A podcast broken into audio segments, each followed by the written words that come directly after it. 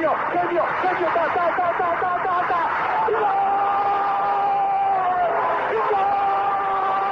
Dennis Bergkamp, Dennis Bergkamp, Dennis Bergkamp neemt de bal aan. Dennis Bergkamp, Dennis Bergkamp, Dennis Bergkamp, Dennis Bergkamp, Dennis Bergkamp. Posse de bola para Portugal, vai Éder, vai Éder, vai Éder, vai Éder, chuta, chuta, chuta!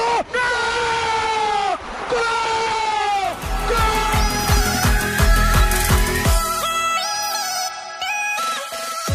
Olá pessoal, bem-vindos a Bola ao Meio, podcast que aborda os temas do momento, sem fintas, mas com muitos golos.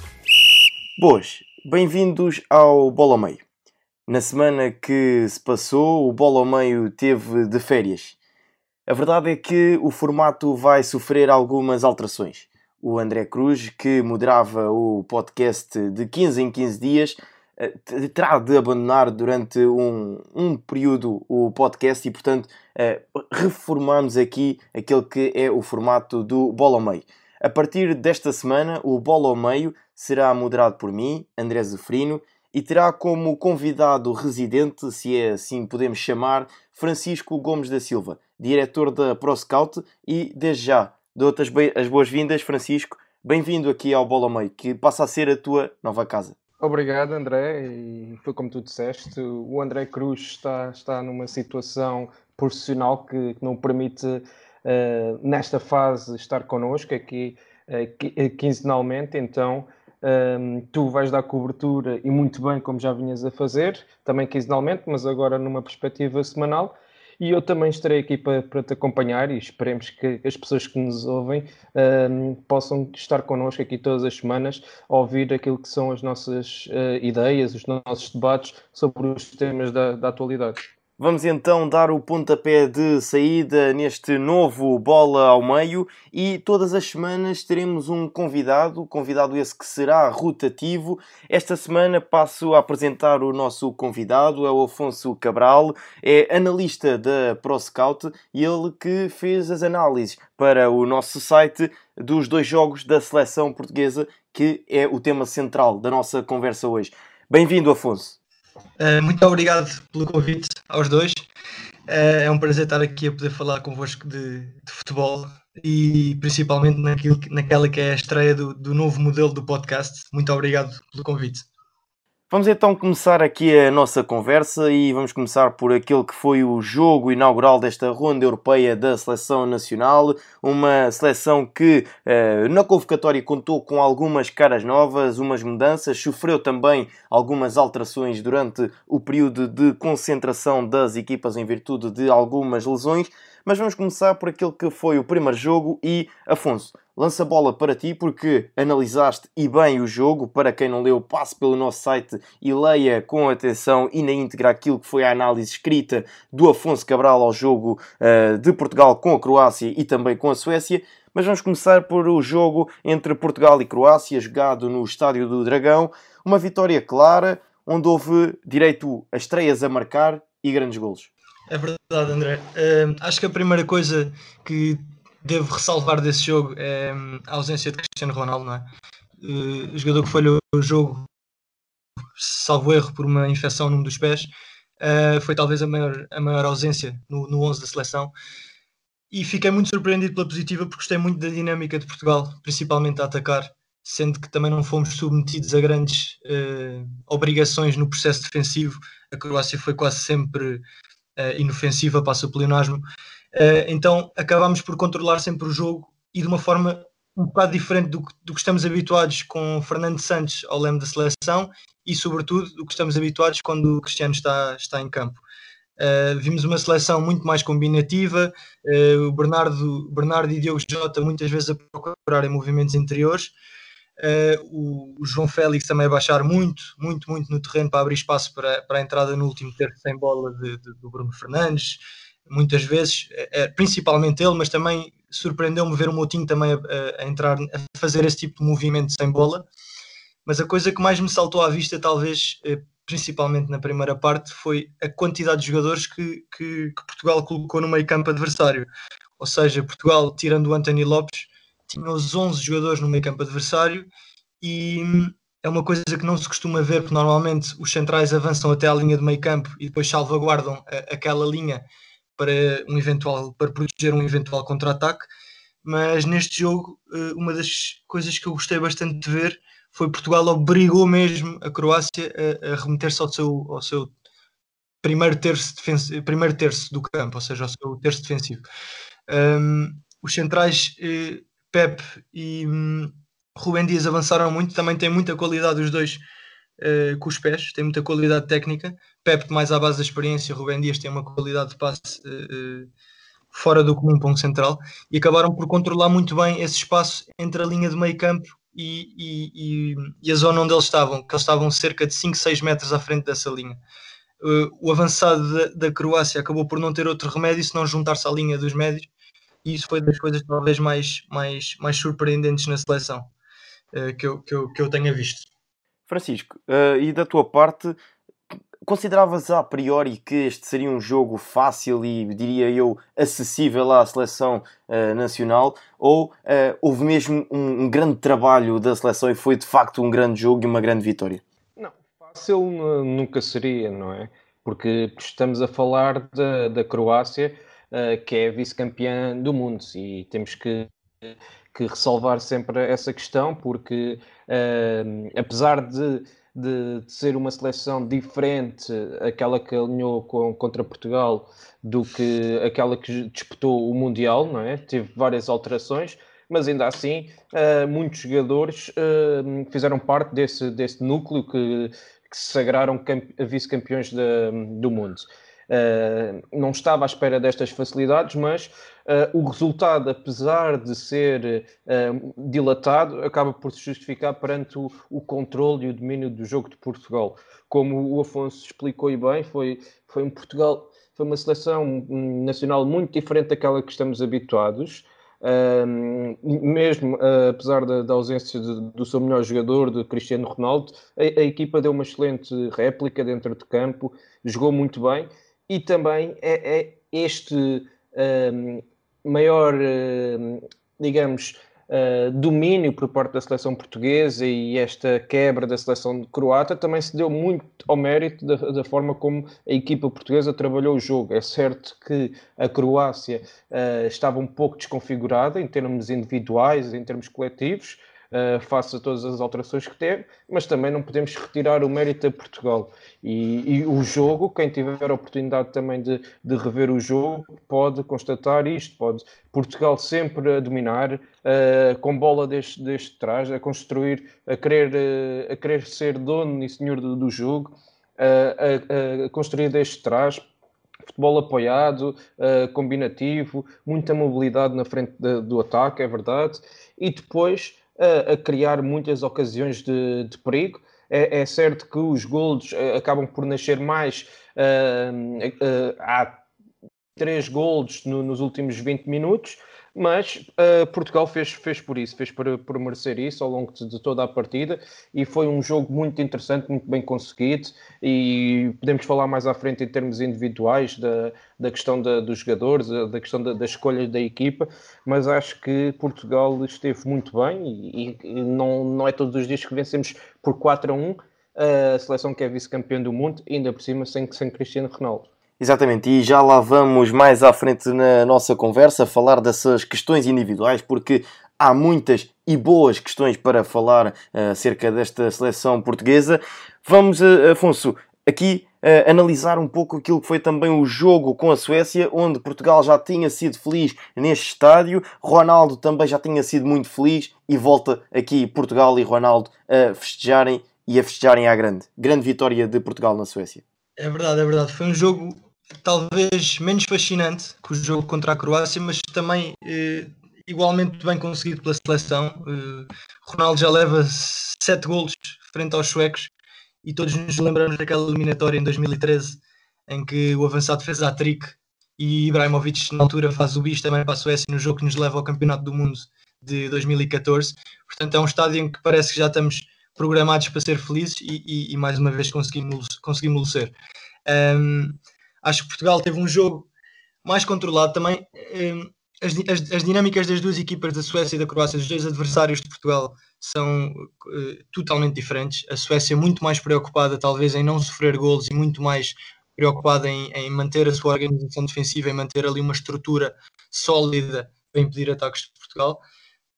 Um, Portugal também, face a essas circunstâncias, com menos, com menos uh, criatividade no último terço do campo, uh, eu acho que também houve ali um, um, um fator que foi determinante para isso acontecer, foi a saída do Bernardo Silva uh, ali por volta da, da, meia hora de jogo, porque o Gonçalo, Gonçalo Guedes é um jogador uh, muito mais vertical, procura muito mais bola nas costas, e a meu ver, uh, a entrada do Cristiano Ronaldo já tinha feito um, com que Portugal também ajustasse o seu jogo para, para, para pôr mais bolas nas costas. Ou seja, muitos dos ataques que Portugal conseguiu realizar contra a Suécia, sobretudo na primeira parte, uh, foram através de pedidos em profundidade de Cristiano Ronaldo. E nesse sentido, eu penso que Guedes não conseguiu acrescentar nada ao jogo da seleção, ou não conseguiu acrescentar nada, é uma, é forma de dizer, não, não conseguiu acrescentar muito. Um, exatamente por tentar explorar o mesmo tipo de movimentos que estavam a ser explorados por Cristiano. Um, Bernardo talvez tivesse sido, tendo continuado em jogo, talvez tivesse sido mais importante uh, para atrair marcações, puxar defesas e conseguir ali uh, abrir um espaço na, na defensiva sueca. Uh, mas infelizmente lesionou-se. Esperemos que, que, não seja nada de grave. Mas o objetivo principal foi, foi conseguido. E o jogo contra a Suécia, to, todos os jogos têm duas partes, obviamente, mas este foi um jogo definitivamente com duas partes totalmente distintas, até porque o central, o, defesa central sueco é expulso em cima do, do, do intervalo e a juntar a isso Portugal consegue o seu gol de livre direto, o, o, o gol 100 que Ronaldo procurava pela seleção. Uh, na primeira parte procurámos muito esse movimento que eu falei, movimento nas costas. Na segunda parte tivemos de ser uma equipa muito mais experiente, muito mais paciente, uh, muito mais organizada e tivemos de so saber manter uh, a posse de bola durante vários minutos. O, o segundo gol de Ronaldo é um, é, um, é um exemplo disso no, no artigo que eu, que, eu, que eu entretanto escrevi, falei sobre isso. Portugal teve a bola cerca de 1 minuto e, e, e 10 ou 20 segundos, foi ali algo, algo do género. A bola nasce, uh, o lance nasce num pontapé de baliza, e isso mostrou também que nós somos uma, uma grande seleção e temos uma grande equipa. Que é muitas vezes fala da dificuldade em jogar contra, contra 10 homens e a dificuldade uh, uh, acrescida de jogar contra 10 homens passa, sobretudo, pelo recuo das linhas em organização ofensiva das equipas que, têm, que estão em, em, em, inferioridade. No caso da Suécia, que na primeira parte já se tinha preocupado muito com a sua estrutura, com, com, com a manutenção de, das linhas bem definidas, ainda tendo 11 homens em campo, um, ehm, essa preocupação acresceu e de que maneira na segunda parte, quando a equipa esteve reduzida a, a, a 10 unidades.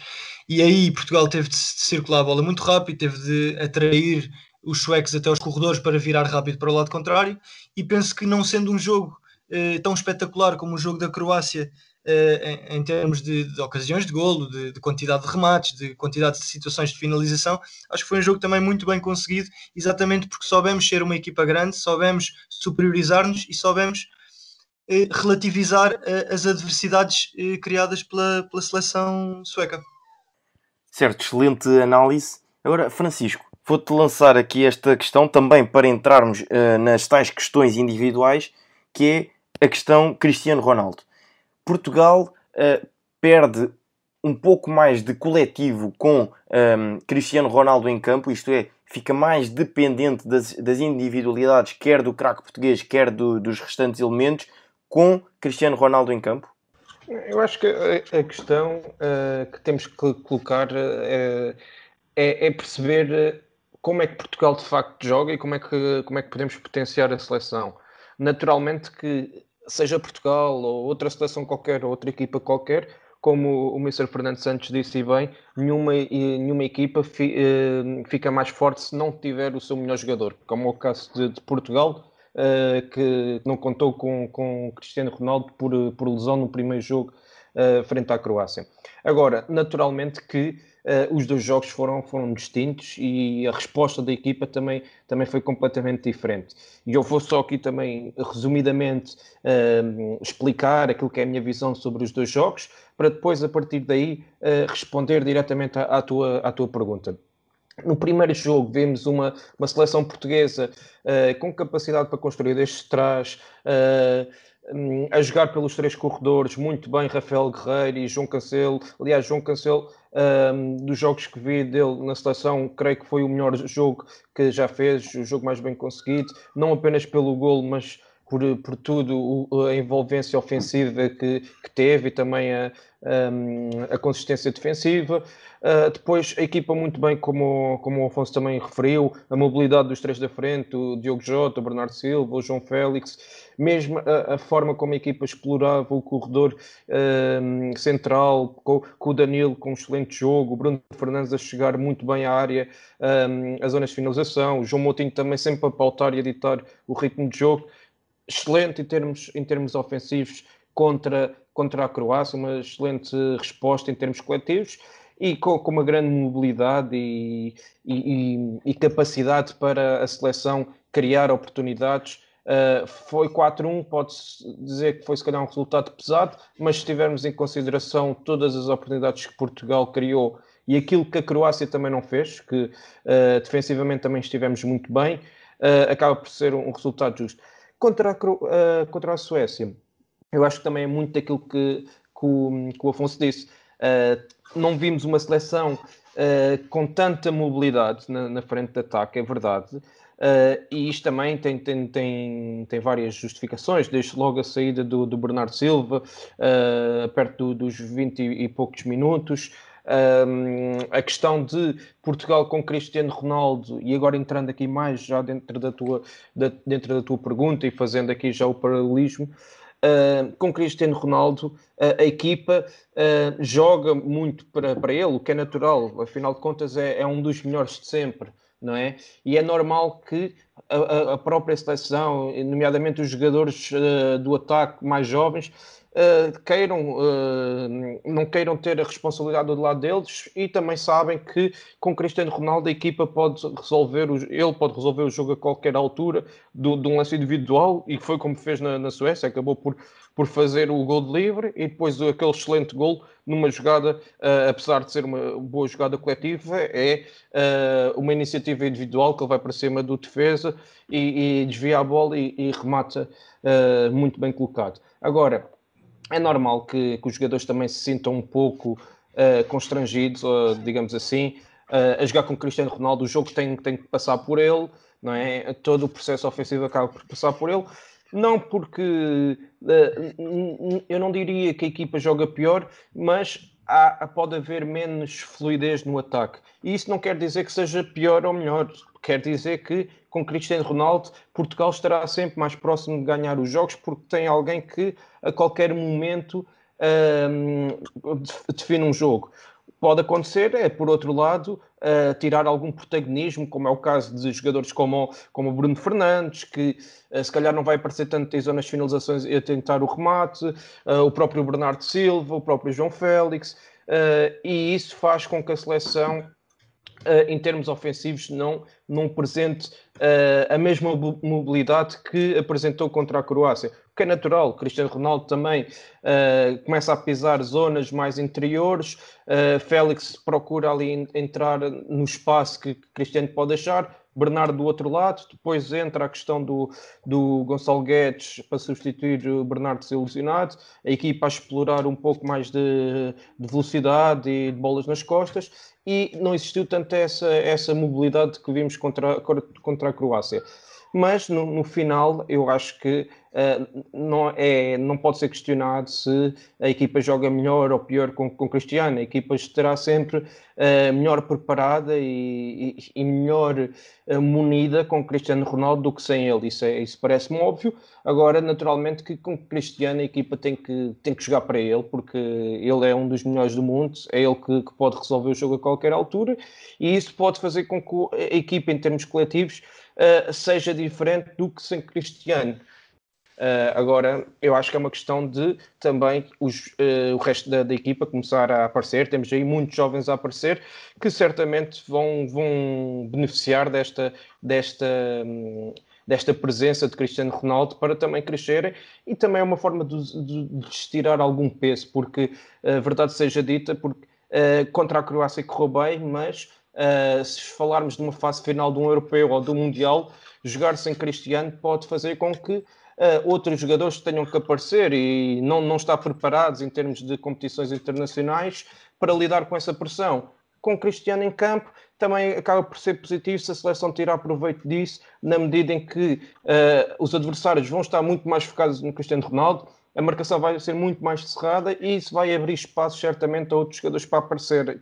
E se conseguirmos tirar proveito disso dentro do modelo uh, de jogo do, do Mr. Fernando Santos, eu acho que pode ser excelente e beneficiamos de, das duas partes, da qualidade individual que os novos jogadores têm, que estão a aparecer agora, e também a questão de, do Cristiano Ronaldo, que a qualquer momento pode resolver as partidas.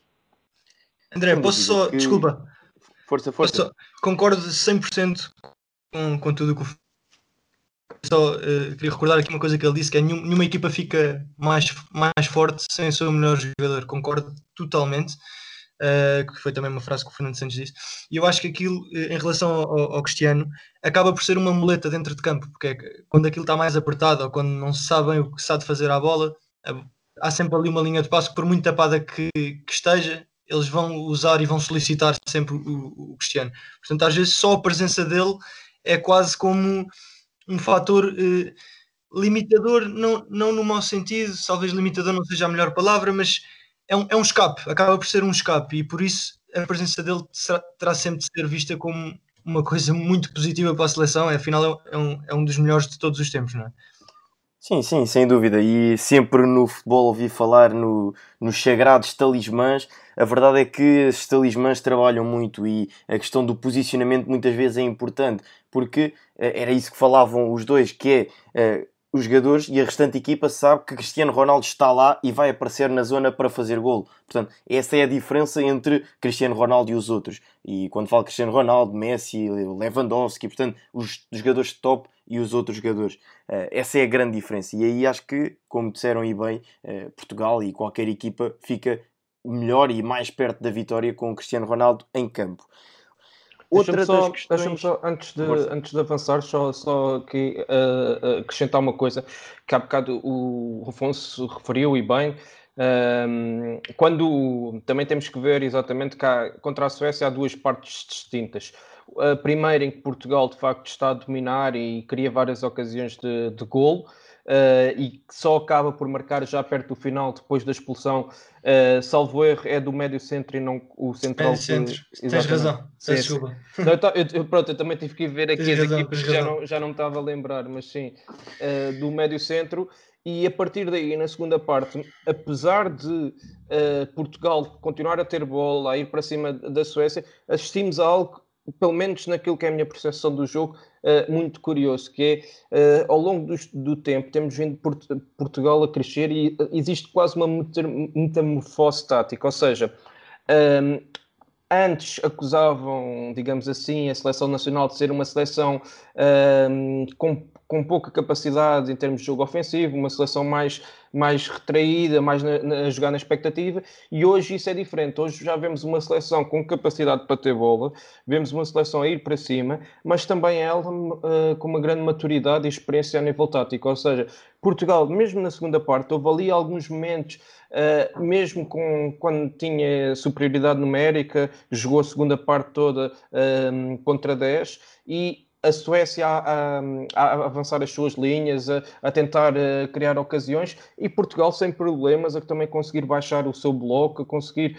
uh, garantir a sua organização defensiva e depois assim que recuperava uh, sem pressa de, de, procurar o gol e, e desequilibrar o, a, a, sua organização, mas a trocar a bola, por vezes também a arriscar na, nas transições rápidas, mas uma equipa muito, muito forte nesta, nesta questão tática, da maturidade tática, porque temos assistido de facto a uma grande metamorfose tática e hoje Uh, podemos considerar que Portugal é uma equipa muito completa a todos os níveis não só pelo, por estes dois jogos, mas por aquilo que tem sido a evolução ao longo de, do mandato, digamos assim, de Fernando Santos.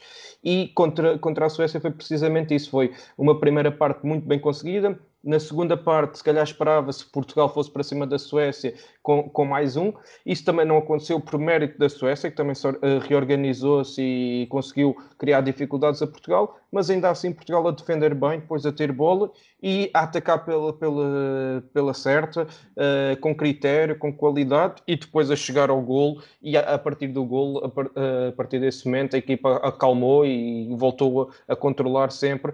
Uh, mas houve sempre essa sensação, mesmo que quando Portugal não tinha a bola, havia a sensação que tinha o jogo controlado e dominado. E isso mostra que também Portugal uh, está a crescer muito em termos de uh, defensivos, com uma excelente organização, e isso pode ser muito importante para, para os jogos contra, contra a França, que se avizinham os dois próximos duelos contra eles. Sim, na nossa seleção abunda sem dúvida nenhuma qualidade, quer ela seja individual e coletiva. E outro dos duelos individuais que têm existido na nossa seleção é entre Rui Patrício e António Lopes na luta pela titularidade na baliza. A verdade é que, e este é um dado que uh, possivelmente poucos se lembrarão, é que António Lopes faz a sua estreia frente à Croácia. A sua estreia num jogo oficial pela seleção nacional. Desde 2013-2014 que está na seleção nacional, que é chamado à seleção nacional, mas tinha realizado apenas sete amigáveis. Portanto, vejam a, a, quantidade de anos que António Lopes é chamado consecutivamente à seleção nacional e só agora faz a sua estreia uh, num jogo oficial. Portanto, também aqui foi, penso eu, um prémio que Fernando Santos dá a António Lopes pela excelente época que fez e a excelente campanha que fez. Relembro que o António Lopes foi também à meia final da Liga dos Campeões. Uh, Afonso, a minha questão é entre Rui Patrício e António Lopes, qual seria a tua gestão em termos de titularidade caso estivesses no papel de Fernando Santos? Isso é uma, isso é uma boa pergunta. É assim, eu acho que eu acho que o Fernando Santos está a lidar muito bem com a situação. Um, se estamos lembrados, o António Lopes talvez pudesse ter feito a sua estreia em jogos oficiais na seleção uh, um ano antes, sensivelmente, só que na altura ele pediu para não ser convocado. Foi na, na convocatória da, da, da, primeira fase da Liga das Nações de, do ano passado, salvo erro, e ele pediu para não ser convocado. Talvez tivesse aí a sua oportunidade, como teve agora. Só que eu acho que Fernando Santos está a gerir bem a questão. Porquê? Uh, António Lopes, como sabemos, foi, foi agora, e talvez estejamos mais lembrados agora desta, desta última fase da época, da, principalmente da Final Eight da, da Liga dos Campeões e o António Lopes teve, teve, teve a grande nível. Ele acabou por ser incluído para o lote de 23 jogadores da Liga dos Campeões. Foi o, foi o único português que esteve nesse lote e acho que acabou por ser um prémio muito merecido para o trabalho que ele realizou durante esta época e, e, e, se formos a ver também para todo o acompanhamento que ele já, que ele já deu à seleção. António Lopes é, é, é campeão europeu em 2016 Uh, acabou por não realizar nenhum jogo nesse, nesse campeonato, só os guarda-redes, os dois suplentes é que não entraram em campo. Uh, depois, em 2018, uh, eh, é convocado também para a Rússia, acaba por ser mais uma vez suplente Rui Patrício. E, como eu disse, talvez tivesse a sua oportunidade ali na, na, na primeira Liga das Nações. teve um problema familiar que, que, que, eu também não fui averiguar. E nesta Liga das Nações acaba por agarrar a oportunidade. Um, de forma muito segura. Eh, é verdade que no jogo com a Croácia não houve assim muito trabalho, no jogo com a Suécia mais algum, mas também não foi um jogo em que esteve o tempo todo de sobreaviso, o guarda-redes. Uh, mas acaba por ser um daqueles problemas que os treinadores muitas vezes falam em conferências de imprensa como os, os bons problemas, que é tu tens guarda dois guarda-redes de, de, de, classe mundial, um guarda-redes de Premier League e, e um de Liga Francesa, que, de uma equipa que, apesar do, do percurso interno, acaba por chegar a, às meias finais da Liga dos Campeões. E, e, acho que qualquer um, qualquer um dos dois uh, acaba, a qualquer um dos dois que tu dês a baliza acaba por estar bem entregue. Portanto, um, ehm, é, um, é, um, é um problema, não problema, porque sabes que eh, vai estar salvaguardado, esteja em campo o Anthony Lopes, esteja em campo o Rui Patrício. Por isso acho que fez muito bem o Fernando Santos em dar-lhe a titularidade agora na, na, na, Liga das Nações. Muito bem. E Francisco, em relação a, à convocatória, porque é sempre debatido uh, durante várias horas uh, e até dias uh, que as questões se o jogador X deveria ser convocado, porque é que o jogador Y não foi convocado. Qual é o teu olhar sobre esta convocatória e que alterações farias ou recomendarias a Fernando Santos? Eu, eu acho que, que, um, que a convocatória, no geral, acho que foi, foi muito bem, bem definida. Podemos começar aqui por, por, por falar uh, em termos de setores. Na baliza, uh, como o Afonso disse bem, uh, temos dois guarda-redes de, de topo atualmente, não é? Não, não digo que são não são de top 10, mas são, são guarda-redes de, de, grande qualidade. Rui Patrício está, está no, é um dos melhores guarda-redes da Premier League. António Lopes também uh, fez uma excelente campanha na, na, Champions e também na, no Lyon, na, na Ligue 1, também fez um, um excelente trabalho. E depois temos ainda um terceiro guarda-redes a aparecer aí, que eu acho que pode ter muito uh, muito sucesso ainda, que é o, o Rui Silva, que é, que é mais novo que, que o António Lopes e com, o Rui Patrício, e também acredito que vai ter as suas oportunidades em breve. Uh, em termos da, da linha defensiva, acho que também se justifica as escolhas, embora aqui eu acho que tem que começar a existir uh, algumas reformulações, renovações em termos do, do eixo central, embora também uh, Fernando Santos tenha levado Domingos Duarte, uh, juntamente com, com José Fonte. Mas temos várias opções aqui, temos, uh, dependendo da, da, situação do, do Ruben Semedo, por como é que será a situação dele na, na próxima temporada, vamos ver por que clube é que ele irá assinar. E se tiver o seu espaço de, de afirmação, acredito que tenha qualidade para, para chegar lá. Uh, e ser, uh, vir a ser uh, titular de, de, Portugal, até porque não podemos esquecer que Pepe já tem 37 anos, não é? uh, e que José Fonte também já, já, apesar de toda a sua experiência e qualidade, tem 36 anos, por isso obriga aqui alguma renovação do, do eixo central.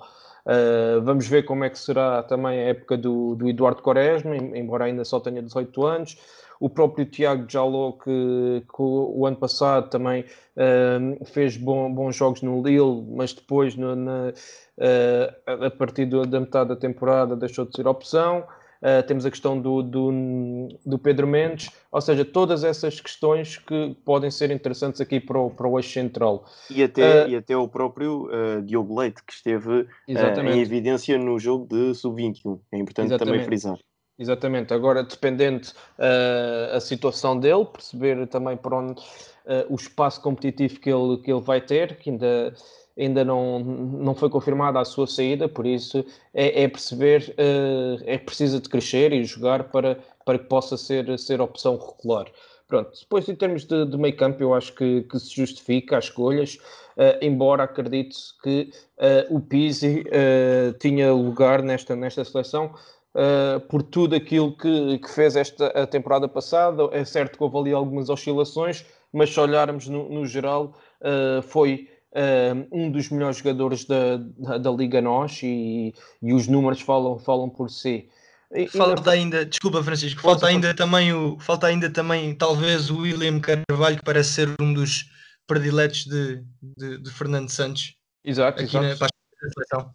Exatamente, ele também passou aqui, teve grande parte da, da temporada ilusionado, é perceber como é que, como é que pode encaixar, uh, como é que vai poder uh, estar apto fisicamente para, para esta temporada e perceber o rendimento dele.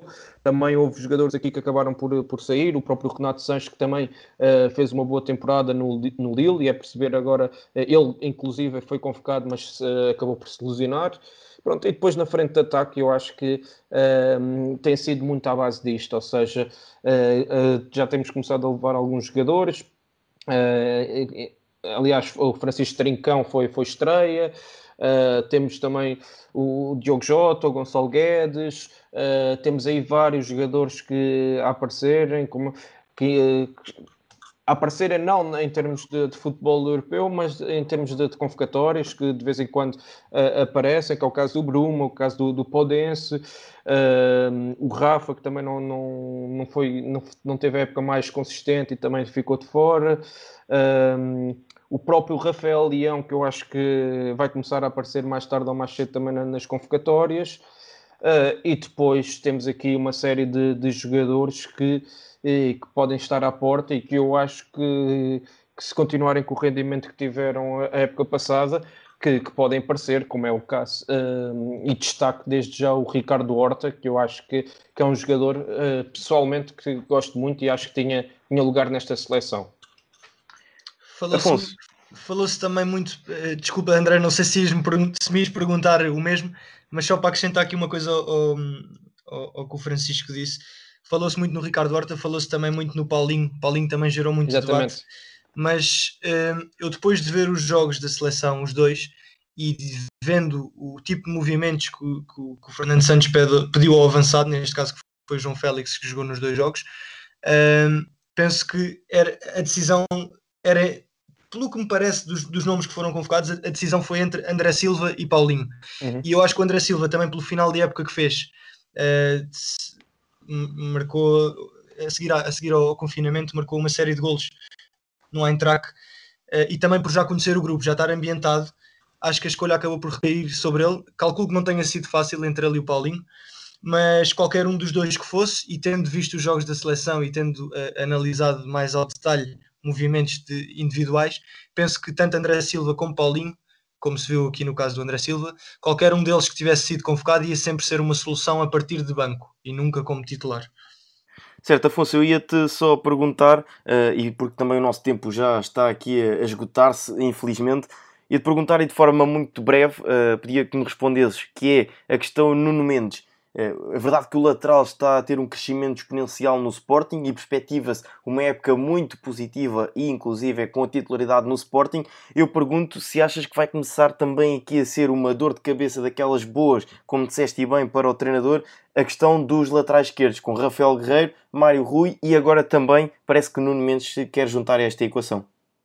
É assim, tu tendo. Acho que o Nuno Mendes eh, pode-se lhe dar um bocadinho de tempo. Ele, ele, se não me engano, fez a estreia pelo Sub-21 contra o Chipre. Uh, acabou por fazer duas assistências nesse jogo. Portanto, fez um jogo muito, muito bem conseguido do ponto de vista ofensivo, porque também o Chipre não é aquela equipa que causa muitos problemas uh, a, a, Portugal. Mas acho, acho que o Nuno Mendes tem, tem, tem tempo.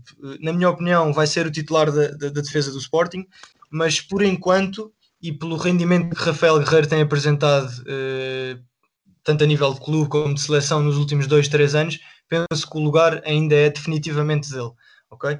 É sempre bom que possa haver concorrência, até para os, para os jogadores que, que são os chamados titulares possam, possam também eles evoluir e, e, e, dar mais de si em treino para não, terem o, para não darem o lugar como garantido.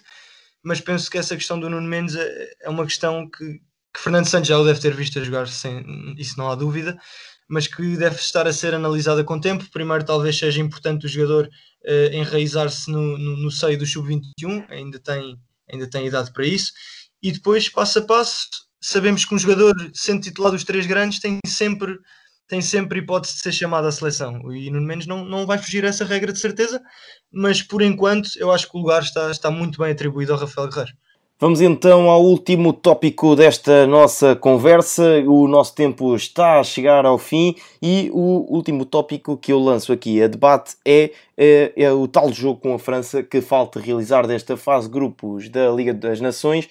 Francisco, eu pergunto como é que perspectivas este embate frente à atual campeã do mundo em que vamos ter campeão do mundo versus campeão da Europa? Sim, eu acho que, salvo erro, Uh, ainda faltam ainda faltam mais uh, faltam mais quatro jogos para esta fase de grupos, certo? Exatamente. Exatamente. Exatamente. Pronto. Uh, ou seja, Portugal agora joga duas vezes contra, contra a França. se não estou enganado, acho que são. Não, pensava que eram. pensava que era dupla jornada contra a França, mas não. ou seja, Portugal há de jogar então contra, contra a França agora em no, é de 11 de outubro, mês, exatamente. exatamente, no próximo mês. e depois há de ir a, vai de receber este jogo recebe vai a, Suécia, França, recebe, a Suécia e depois uh, recebe a França e desloca-se à Croácia. Exatamente. Eu acho que vai ser um jogo interessante perceber, porque também não uh, falta um mês, falta precisamente um mês. Uh, não, não acredito que vá mudar grande coisa. Pode haver aqui algumas alterações em termos de, de convocatória, porque também vai, vai começar o campeonato. Pode haver aqui algumas, algumas lesões, mas acho que a base vai ser esta. E se, se a base for esta, uh, daquilo que vi dos dois jogos, como, como referi há pouco, uma seleção muito completa do ponto de vista tático, a defender muito bem, muito consistente e ofensivamente também com capacidade para criar uh, oportunidades a partir dos três corredores, ainda para mais com, com o Ronaldo uh, a querer bater mais um recorde e a continuar a marcar gols e a ser decisivo. Uh, eu acho que tem, tudo, tem todos os ingredientes para ser um grande jogo aqui no, no dia 11 de, de outubro contra a França e que certamente entre duas excelentes seleções e temos aqui algumas contas a ajustar Uh, eles con connosco, mas nós também com, com eles para, para de facto ver quem, quem, é que, quem é que leva a melhor, se é a seleção um, campeã europeia ou a seleção campeã do mundo. Afonso, e a tua opinião em relação a este jogo? A verdade é que Portugal, na última vez que jogou frente à França, sorriu e de que maneira? Exatamente. Um, eu acho que é, é, é, aquele chamado jogo de tripla, que nunca se sabe muito bem para que lado é que vai cair. E se formos analisar de uma perspectiva meramente estatística, os próprios resultados uh, dizem, di, dizem isso mesmo, que é Portugal uh, ganhou por 2-0 à Suécia, a França ganhou 1-0, e Portugal ganhou 4-1 à Croácia e a França ganhou 4-2. Portanto, foram resultados mais ou menos semelhantes. Vantagem para Portugal, que acabou por marcar mais um e sofrer menos um, mas são resultados que não permitem permitem uh, analisar o que é que se vai passar. Para mim são duas das cinco melhores seleções do mundo, uh, tanto Portugal e França, uh, muito completas, com grande qualidade em todos os setores, desde a baliza até o ataque. Uh, resta, saber, resta saber em que forma, uh, o Francisco disse e bem também, que é resta saber em que forma é que os, os, jogadores se vão apresentar daqui a um mês, com os campeonatos já em andamento, com aquela questão que não houve assim uh, as férias que normalmente há e com a paragem que normalmente há entre, entre temporadas, e também acho que há uma condicionante que pode marcar o jogo muito negativamente, que é o facto de chegares a uma semana do jogo, dois, três dias do jogo, e aí teres 4, 5 infectados no teu jogador, que te obriga a reformular completamente a convocatória, tanto quer isso aconteça no caso de Portugal, quer isso aconteça no caso de, de, da seleção francesa. Um, por isso eu acho que é, um, é, é, é o chamado jogo de tripla. Uh, esperemos que Portugal ganhe e, se, e acredito que se Portugal se mostrar tão consistente como se mostrou nestes dois jogos, uh, acredito que, que, pode ganhar a França. Já o mostramos em 2016, ganhamos, ganhamos, ganhamos lá, uh, na altura no prolongamento. Agora sabemos que não há prolongamento, pode, o jogo pode terminar empatado, mas vamos voltar uh, a deslocar-nos a França com, penso eu, com a ambição de, de, trazer os três pontos, porque temos equipa, temos jogadores e, e, e temos uma ideia de jogo que nos permite pensar nisso. Está feito. Está feito este primeiro episódio do novo Bola ao Meio. Está dado o pontapé de saída. Resta-me agradecer ao Francisco, agradecer também ao Afonso. E agora vêm aí os campeonatos, vêm as competições europeias. Vai dar também o pontapé de saída nesta que é uma época diferente para todos. Afonso, muito obrigado. Primeiro convidado deste Bola ao Meio. Obrigado pela participação. Obrigado, eu. Foi um prazer estar aqui convosco no pontapé de saída. Francisco, obrigado também a ti. Marcamos encontro na próxima semana. Obrigado. Até à próxima semana. E assim, está feito mais um Bola Meio. Da minha parte está tudo por esta semana. Voltamos daqui a oito dias e já sabe, o melhor do futebol passa pela ProScout. Um grande abraço. Obrigado por nos terem seguido em mais um episódio. Sigam a ProScout nas redes sociais em Facebook, Twitter, Instagram, YouTube e principalmente no nosso site em www.proscout.pt. Até à próxima!